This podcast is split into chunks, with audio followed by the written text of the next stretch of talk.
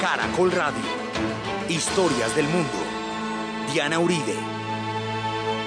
Buenas.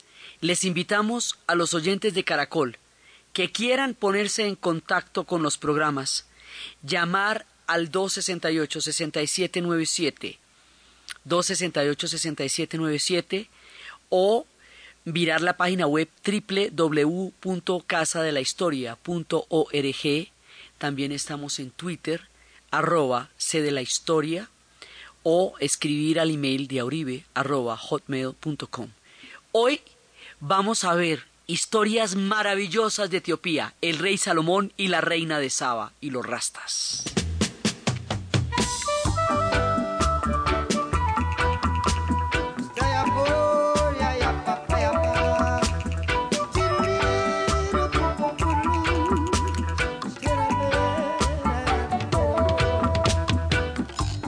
Africa unite, cause we're moving right out of Babylon, and we're going to our father's land. Yeah.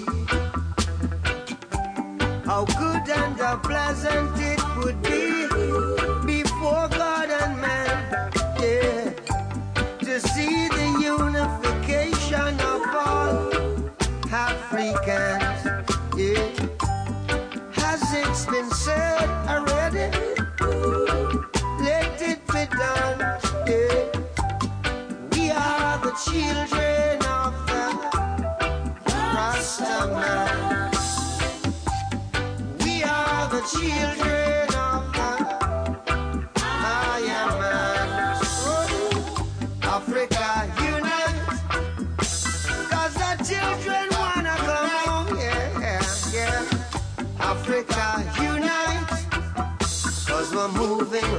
out of Babylon, and we're grooving to our father's land. Yeah. How good and how pleasant it would be before God and man to see the unification of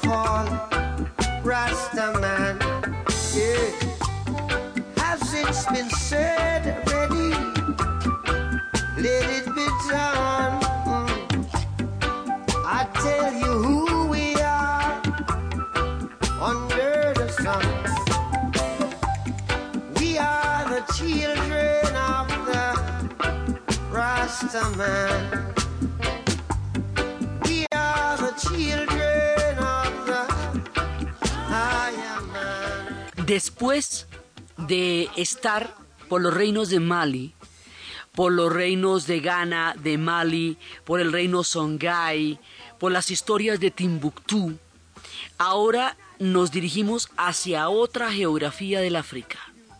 Vamos a meternos por Etiopía.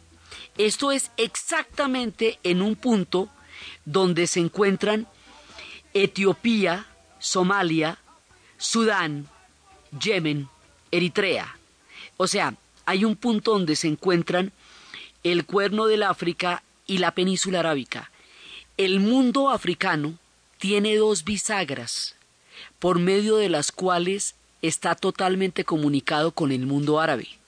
Una es la península del Sinaí, que es la que lo comunica, la que comunica a Egipto con Jordania, con, con, eh, con Israel, con Palestina desde, desde siempre, y la otra es esta de aquí, en donde casi se tocan en el Golfo de Adén, Yemen, con Somalia, con Djibouti y con, y con Etiopía. Eso, esa parte de Yemen se llamaba la Arabia Feliz. Y esa ruta duró mucho tiempo hasta 1869 cuando se hizo el canal de Suez, que comunicaba el Mar Rojo con el Mar Mediterráneo. Antes del canal del Suez, es decir, antes del siglo XIX, es por ahí, por ese pequeño estrecho donde se tocan los dos continentes, por donde va a llegar tanta influencia árabe. Nuestra historia hoy tiene lugar en esa geografía y en el punto en que se encuentran el mundo árabe y el mundo africano por la parte del el Golfo de Adén.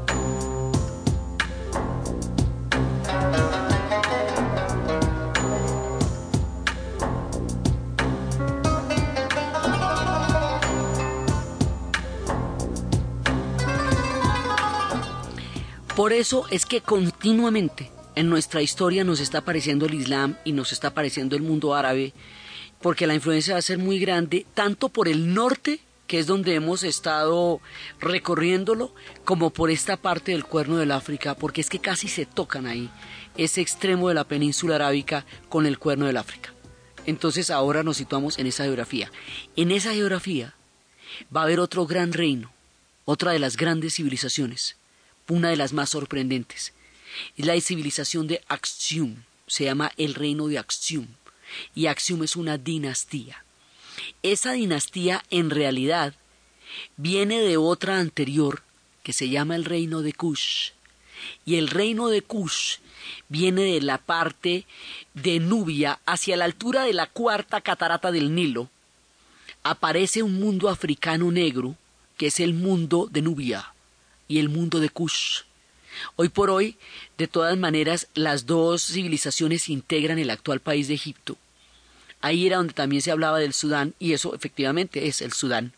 Entonces, este reino de Kush es un reino muy antiguo, que llegó a ser un reino importante, que llegó a tener una importante civilización, que llegó a, a, poder sobrevivir de lo mismo, de las rutas del comercio. Entonces, como ese era el comercio de la Arabia feliz, por ahí venían todas las rutas de las especies de Oriente, venían de la India, venían de todas partes, por eso esa zona tiene una cantidad de influencias que van desde el mundo árabe hasta el mundo hindú, pasando por, por todas las historias que venían de la ruta de la seda, eh, por ahí pasaban las rutas de los inciensos, eso era lo que le digo que se llamaba la Arabia Feliz. Entonces, los pueblos que controlaran esa ruta tenían acceso a una riqueza y a una influencia grande e importante, lo mismo que los de Timbuktu, que eran los que tenían el control del oro y la sal. O sea, estos imperios van a estar todos relacionados con las rutas, porque es eso lo que les va a dar la sostenibilidad y la riqueza. Entonces, el reino de Kush fue decayendo y poco a poco de la decadencia del reino de Kush fue surgiendo el reino de Axium. Y el reino de Axium es una dinastía. La dinastía va a durar, eh, digamos, se habla desde el siglo I hasta 1974. Y el último de esa dinastía va a ser el gran emperador Haile Selassie y como esa dinastía tiene una continuidad histórica tan larga, y como esa dinastía fue, eh, Etiopía sería el único país de todo el África que no sería esclavizado, porque tiene un sistema de montañas inaccesible. Desde ahí era muy difícil montar una ruta en ese sentido. Entonces va a haber una herencia espiritual de ahí que vamos a proceder a explicar ahorita en un momentico. Esa dinastía va continua desde el siglo I hasta 1974, pero la leyenda dice que esa dinastía fue fundada por el rey Salomón y la reina de Saba. Y la historia se remonta a un punto mucho más lejano, porque resulta que, según la leyenda, en el momento en que el faraón permite que el pueblo de Israel salga, que los judíos salgan de su tierra después de la muerte de los primogénitos y después de las siete plagas, sale la mayoría del pueblo judío, pero la leyenda dice que se quedaron los orfebres, porque se les ofrecieron unas condiciones especiales.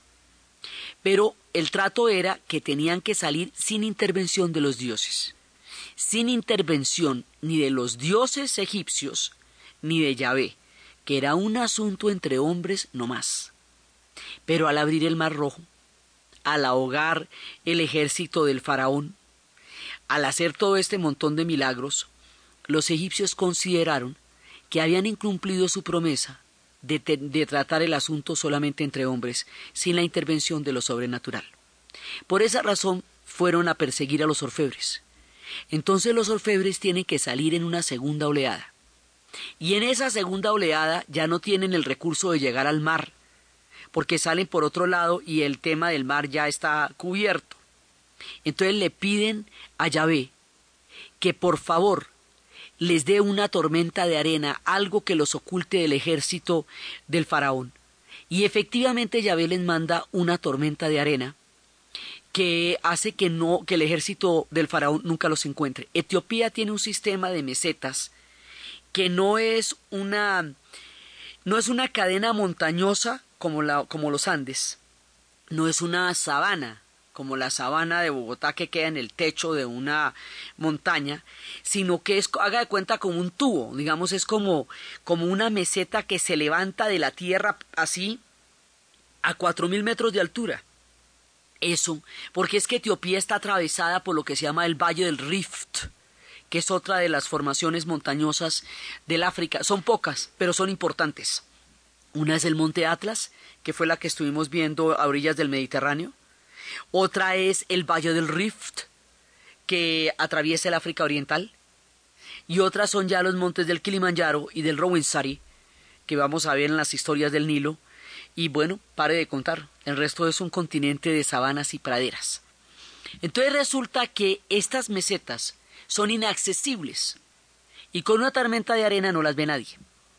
En una de esas mesetas, tranquilos, callados y frescos, cuenta la leyenda, se quedaron los judíos, que nunca regresaron a la tierra prometida, que no llegaron a Palestina, que no alcanzaron a vivir el resto de la historia del pueblo judío, sino que se quedaron allá en las mesetas de Etiopía. La leyenda cuenta esto, y esto es tan importante que en los setentas encontrarían una serie de judíos negros llamados falashas, que vivían de acuerdo con el judaísmo en el sentido más ortodoxo de la palabra, que comían comida kosher, que escribían y hablaban la lengua de los manuscritos del Mar Muerto, que eh, observaban toda la ley judaica, razón por la cual los rabinos tuvieron que certificar que ellos eran en rigor practicantes profundos de toda la ley de los judíos y admitirlos en Israel, lo cual generó para entonces una polémica muy grande, porque es que esta gente está ahí mucho tiempo atrás entonces ahí se quedan. Entonces dicen que con el tiempo se les fue olvidando lo que va a ser la, la fe judaica y que uno de ellos, llamado Agneu, fue hasta Jerusalén y en Jerusalén fue a recuperar la fe judaica. Para ese entonces estaban eh, adorando a un dragón porque ya habían olvidado el pacto con Yahvé del tiempo que llevaban para perdidos, porque es que estaban perdidos en una meseta inalcanzable donde nadie volvió a saber de ellos. Entonces Agneu llega de Jerusalén con la fe judaica renovada y decide, él tiene una mujer que adora y venera, que se llama Raquel. Y Raquel le ayuda a recuperar la fe judaica de la siguiente manera. Van a probar que Yahvé es más poderoso que el dragón al que están adorando. Y para eso le dicen que se va a quedar una noche solo con el dragón. Y en realidad lo que van a hacer es que le llevan un cordero bañado en leche envenenada para que el dragón se envenene, pero al otro día va a parecer como que él derrotó al dragón porque tenía el poder de Yahvé. Raquel le hace la segunda el pueblo admite el poder de Yahvé. El dragón queda derrotado y Agneo retorna, retorna a la fe judaica. Y por la lealtad de Raquel jura no dejarla nunca. Pero Raquel no tiene hijos varones. Raquel solo tuvo una mujer, y esa mujer se llamaba la reina de Saba, Maqueda. Entonces él, como no la va a dejar nunca, y no va a tomar a otra esposa para tener un hijo varón, los sacerdotes, después, para que Maqueda pueda reinar, le hacen, le arrancan una promesa durísima. Le arrancan la promesa de no, eh, de no enamorarse nunca. Porque si ella se enamorara, perdería la autonomía de su reino y todo el esfuerzo por estar allá quedaría totalmente eh, injustificado si otro reino se apoderara por la vía de esta mujer. Eso hace que Maqueda, la reina de Saba, vaya a ser muy progresista en términos de las leyes de las mujeres, eh, van a tener una preeminencia, una cosa muy importante, pero también va a ser muy dura, porque no ha sido tocada por el amor, y va a mandar a miles de hombres a las guerras, porque el amor no ha dulcificado su vida. Un día, ella va a conocer al rey Salomón. Y cuando Salomón la ve, semejante mamacita, el hombre queda verde. Y cuando ella lo ve, semejante papacito, ella queda sin aliento. Pero como tiene una promesa de estas así complicadísima, entonces, pues, ¿qué vamos a hacer? Entonces él la invita a Jerusalén. Y al invitarla a Jerusalén, le tiende la siguiente trampa. Le dice que en el palacio hay fuentes sagradas de donde no se puede beber. Y le da una mano de vino y le pega una de vino total. Y al otro día esta mujer amanece en un guayabo pomarroso y va y bebe de una de las fuentes sagradas. Entonces el rey Salomón le dice que ella hizo una contravención, que bebió de las fuentes sagradas y que por lo tanto está en deuda con él. Entonces ella, al verse en una, eh, digamos, al haber contravenido una ley, le dice que cómo hace para que ella pueda ponerse a paz con él. Dice, tienes que renunciar y perdonarte a ti misma por la promesa de no asomarte al amor. Y de esa manera la libera de la promesa, pero hacen un trato. Él seguirá viviendo en Jerusalén y ella seguirá viviendo en Saba, que muchos sitúan a nivel de Yemen, y ellos se seguirán viendo. El amor de estos dos va a ser un amor sublime, poético, maravilloso, uno de los amores más legendarios de la historia, y dicen que el cantar de los cantares, con todos sus versos hermosos, cuando le dice amada mía, que ven, que ven con tus cabellos, todo eso es una oda al amor entre el rey Salomón y la reina de Saba. Entonces, este amor va a ser sublime y de este amor van a ser un personaje que se llama Menelik. Y Menelik retornará a Jerusalén. Y Menelik se mantendrá el puente entre la fe judaica y la estirpe de Salomón y la reina de Saba. Esta tierra es tierra de religiones primigenias, porque en Etiopía es donde se sitúa la leyenda del preste Juan, que se hablaba de un reino cristiano, porque ellos tienen un cristianismo muy, muy temprano, que es, digamos, como pariente del cristianismo copto de los egipcios. Y son los únicos que son cristianos en toda la zona, digamos, desde de origen. Y hay frescos etíopes que dan cuenta de un cristianismo muy, muy primigenio, muy antiguo, cuando recién se estaba formando. Entonces, se habla de la leyenda del preste Juan, que era un presbítero, pero el nombre se llama preste, y se decía que era un reino cristiano que durante el medioevo iba a reforzar a los cruzados en su búsqueda de la reconquista de la Tierra Santa, y que el preste Juan había logrado un reino idílico porque tenía un catalejo, un aparato a través del cual veía con un ojo mágico el comportamiento de cada uno de los súbditos de su reino, y por lo tanto era un reino completamente moral, era un gran hermano, mejor dicho, y sabía qué estaba haciendo todo el mundo y en qué andaba cada cual, razón por la cual todo el mundo se portaba bien. Entonces ellos siempre están esperando que el preste Juan los vaya a ayudar durante las cruzadas. Eso también está allá. O sea, Etiopía es origen del cristianismo en África. Etiopía es origen del judaísmo eh, en África. Etiopía también tendría una influencia del Islam ya de, pero ya tenue, porque la influencia judaica es muy importante. Etiopía es factor primigenio de formación de religiones, o hasta minorías budistas por la influencia de la India. Es una tierra llena de historia, llena de riqueza, llena de civilizaciones. Y fue en su tiempo de un esplendor sin igual.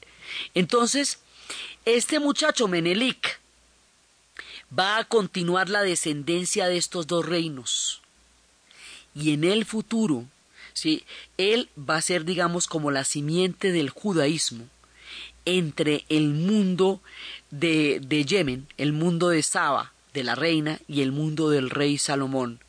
Y de esa manera, la fe judaica queda garantizada por esta línea. La historia del mundo en Caracol Radio. La historia del mundo en Caracol Radio.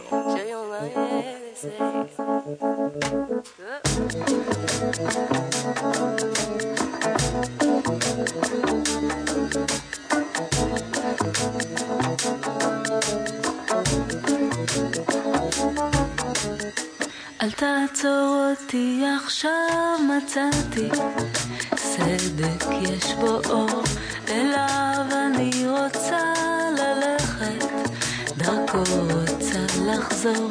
בוא נבנה כאן בית, בוא ניתן לילדים לצחוק, לפעמים אני חוששת שוויתרת ושאתה מפליג עמוק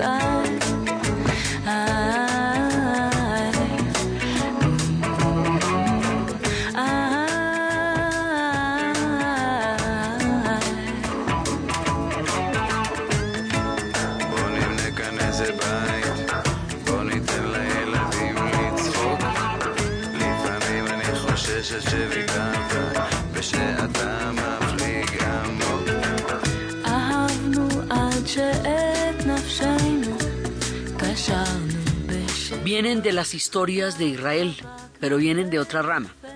Entonces, ¿qué pasa? Como Etiopía fue el único país que no sería esclavizado en el futuro por las condiciones geográficas tan complejas, va a desarrollar todo un linaje que va a, a, seguir con una continuidad histórica muy grande hasta llegar a Haile Selassie, el león de Judá, el Negus, el rey de reyes, el león de Sión. Entonces, de esta manera, va a haber como un linaje de orgullo. Ahora, se habla de que, de la, que la dinastía Axium, que es de la que estamos hablando, se fundó en el siglo I, pero la leyenda lo sitúa entre el rey Salomón y la reina de Saba, que históricamente hablando sería muchísimo tiempo antes del siglo I. El asunto es que estamos hablando del reino de Axium, y que ellos, el rey Salomón y la reina de Saba, se, se, reconocen como el origen de una gran dinastía que traería mucha gloria a Etiopía a través de Menelik y su descendencia. En la tumba del rey Salomón había una hierba capaz de dar lucidez y visiones que era la hierba gancha.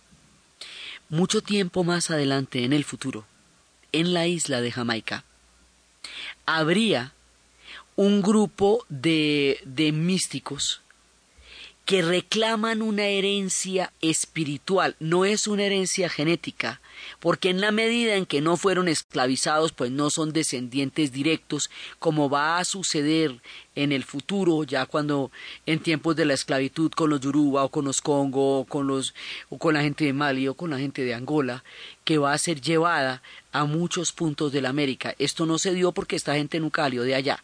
Por lo tanto, lo que reclaman es una herencia espiritual. Esta herencia espiritual tiene como ícono religioso a Haile Selassie. Es como un dios para ellos.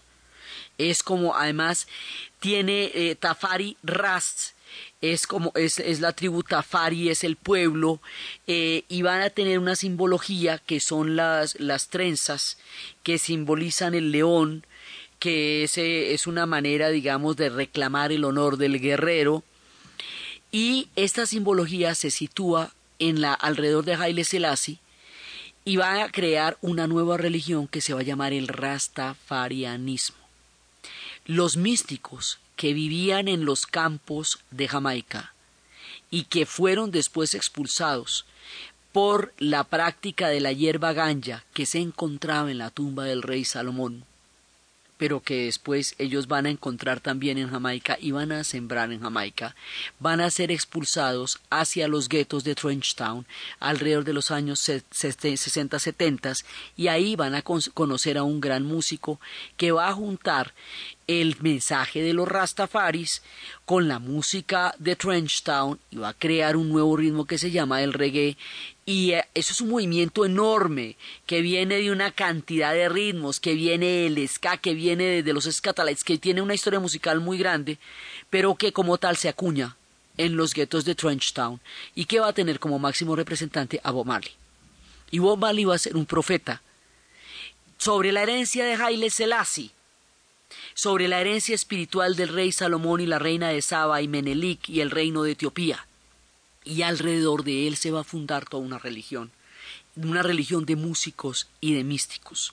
¿Qué es lo que plantea la religión? Que ellos tienen un reino espiritual que se llama Zion, porque el origen judaico lo reclaman como parte de su herencia. Entonces, Zion es un reino Sion. Sion es como se llama la colina donde está edificado el templo de Jerusalén. Sion es un reino espiritual, a donde su alma, a donde ellos quieren retornar. ¿Por qué? Porque la condición de haber sido esclavizados los llevó a vivir en ciudades que le son terriblemente adversas. Y en una analogía con el pueblo judío que fue deportado a Babilonia en la primera ocasión, antes de que fuera expulsado del templo y definitivamente eh, empezara la gran diáspora por los europeos, hubo antes una deportación a Babilonia. Ellos llaman Babilón a la tierra donde se encuentran, las grandes ciudades. Babilón es París, Babilón es Nueva York, Babilón es Londres, todas las ciudades donde ellos se encuentran en condiciones de discriminación. Por eso la gira que Bob Marley haría por Estados Unidos se llama Babylon by Bus, recorriendo la Babilonia por el bus, por el bus. Entonces, la tierra extranjera a donde ellos no pertenecen, donde ellos se sienten ajenos, es la Babilón. La tierra espiritual es Sion, y ese Sion para ellos queda en Etiopía. Etiopía es el corazón de la religión rastafariana y Haile Selassie es el icono, es el, es el dios, digamos, el, referente. Ellos hablan de Yah, su dios es Yah, Jehová, ¿sí? Jehová, Yah, lo llaman Yah. Pero eh, la figura de, Selassie es como aquello que compendia la divinidad de Yah. Ellos se consideran, como los hindúes y como mucha gente, partícipes de una divinidad inherente a cada uno de los humanos. Y así como los hindúes dicen, saludo a la divinidad que hay en ti, tu participación en la divinidad, que es lo que significa Namaste. Los rastas dicen Ayanai, o sea, yo y yo, significa yo y aquella divinidad que me habita.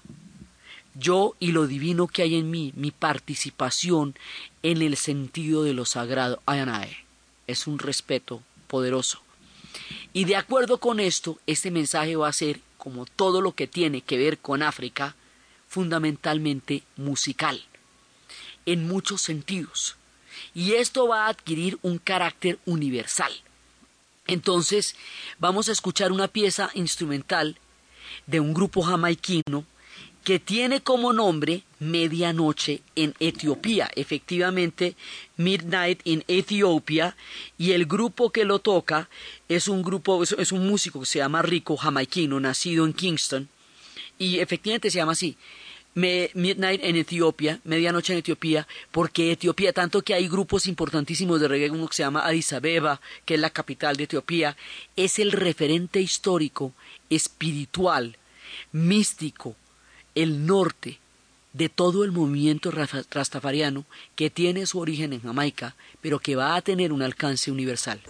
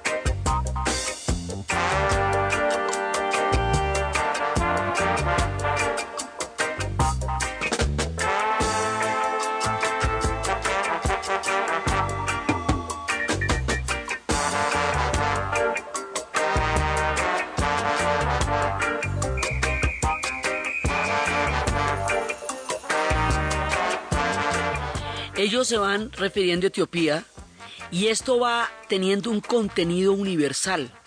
Y es así como este ritmo que reclama la herencia espiritual etíope, que se genera en Jamaica, se va a universalizar a través de la figura de Bob Marley y de los mismos músicos de África que también van a entrar en consonancia con este ritmo. Nosotros empezamos este programa con la canción de Bob Marley que dice Africa Unity, Africa Unite.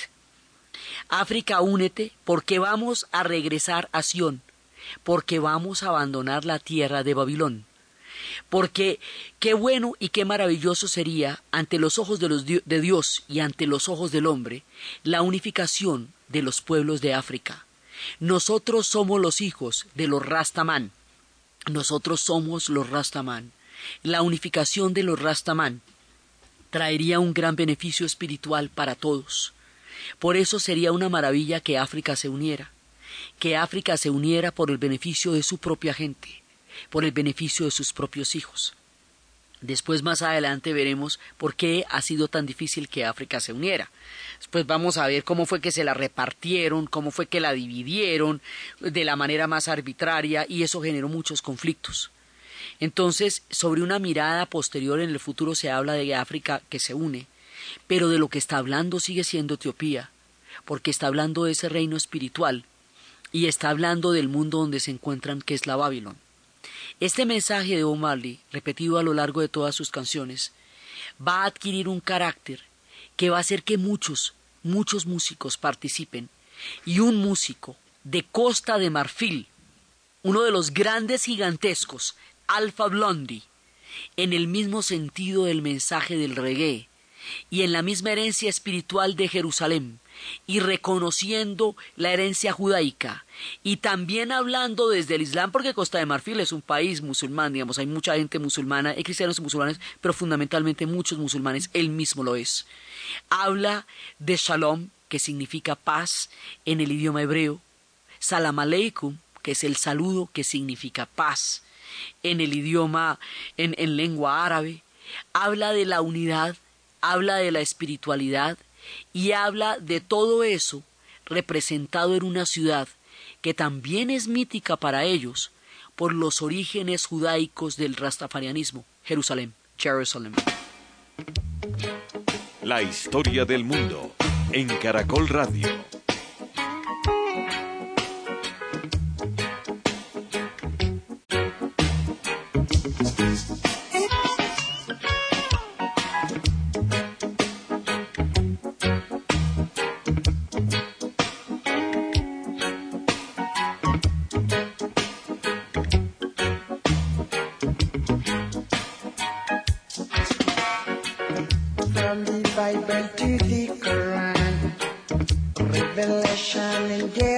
Jerusalem. Shalom.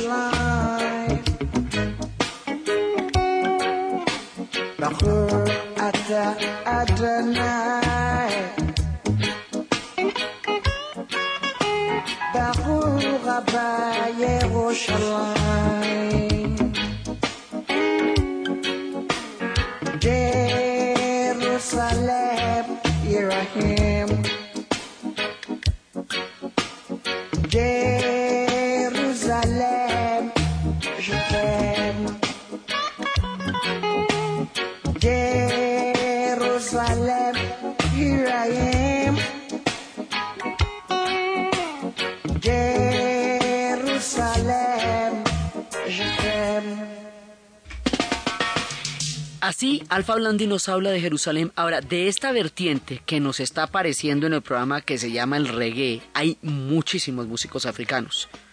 Porque va a estar desde Alfa Blondie, pasando por Lucky Dube en Sudáfrica, pasando por Tinken Jaffa que lo hemos oído y lo seguiremos oyendo porque es un cronista del reggae de la historia de África, pasando por mucha gente que es africana y que escucha el mensaje desde África del reggae. El mensaje viene de Jamaica y eso nos lleva a donde Black Uhuru. Uhuru significa libertad. La libertad negra, Black Uhuru. Y ellos tienen una canción, como muchísimas de reggae, dedicada al rey Haile Selassie, que se llama Yo amo al rey Haile Selassie. Mientras tanto, nos estaba hablando Alfa Blondi del Corán, de la Biblia, de los cristianos, de los judíos, de los musulmanes, representados en la ciudad sagrada que para ellos es un referente que es Jerusalén. Hablaba en palabras en hebreo, en palabras en árabe y decía que él amaba Jerusalén, en un mensaje místico de un hombre que desde Costa de Marfil, miren la, la universalidad de este mensaje, de África Occidental, está contando las historias que pasan en Jerusalén en un ritmo que está totalmente codificado en torno a Etiopía y en torno al rey Selassie. Así, Alfa Blondi nos contaba esas historias y Black Uhuru nos va a contar su amor por el rey Selassie.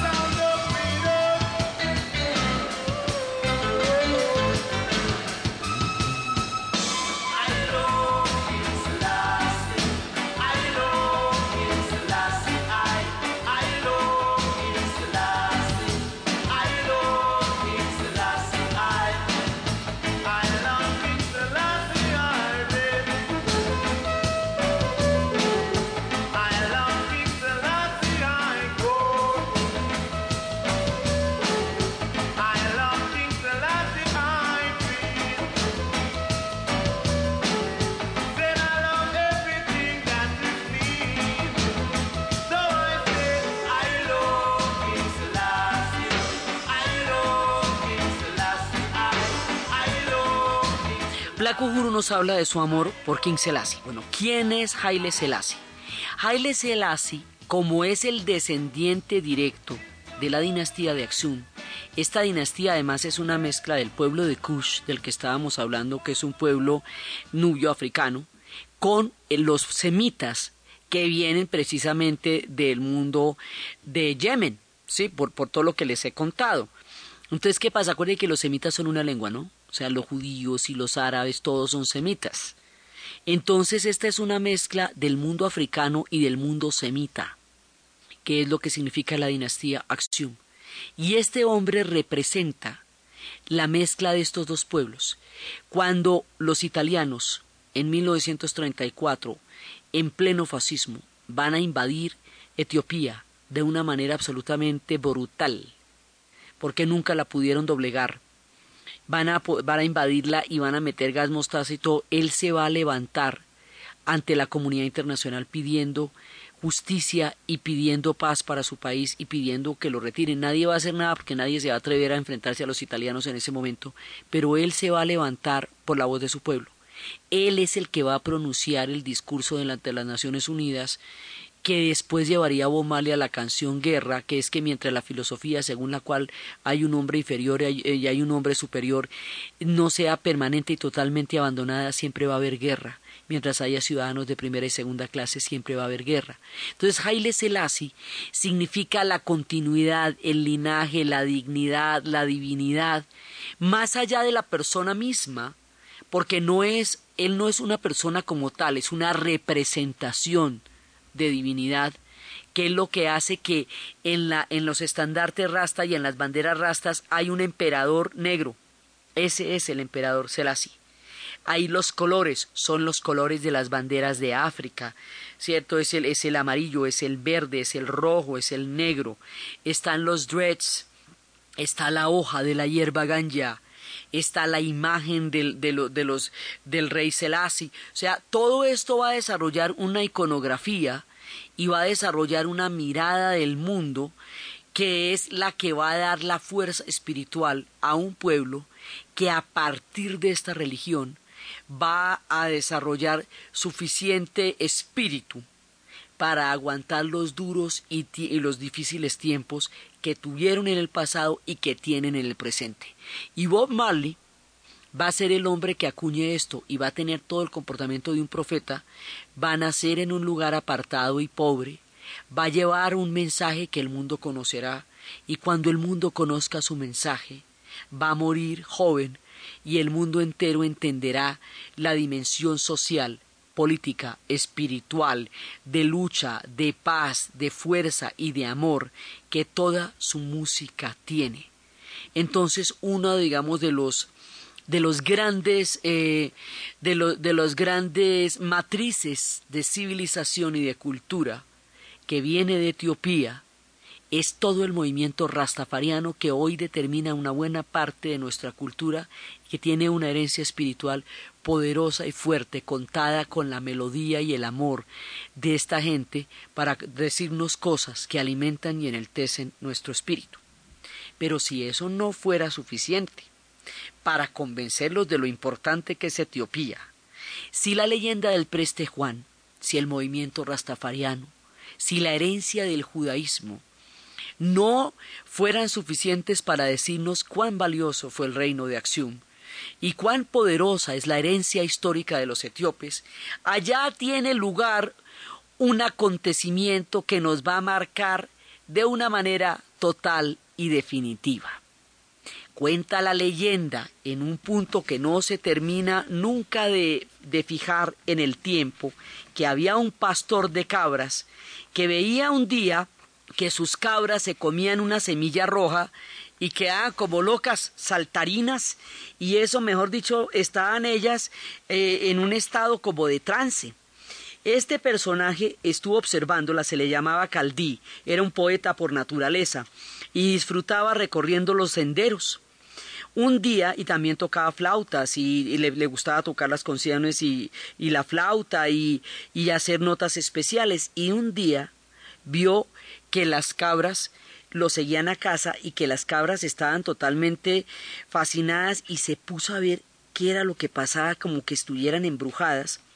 Cuando vio que probaban estas semillas, después de observar pues que no fueran a morir y que no estuvieran envenenadas ni nada también, decidió aprobar esta semilla. Era una semilla, un fruto totalmente desconocido y tenía, eran unas bayas levemente dulces y adentro salía una semilla que estaba recubierta por un espeso y sabroso musilgo. Entonces un día después, muerto de la curiosidad, empezó a, a probarla y eran duras, entonces las, las puso, se puso ya directamente la valla en la boca.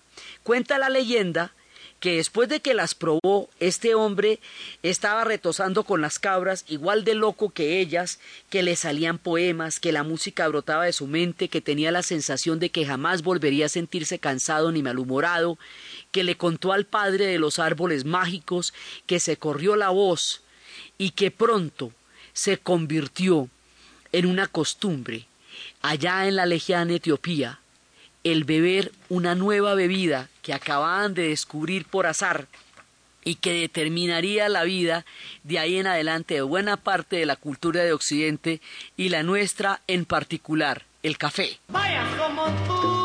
La historia del mundo en Caracol Radio.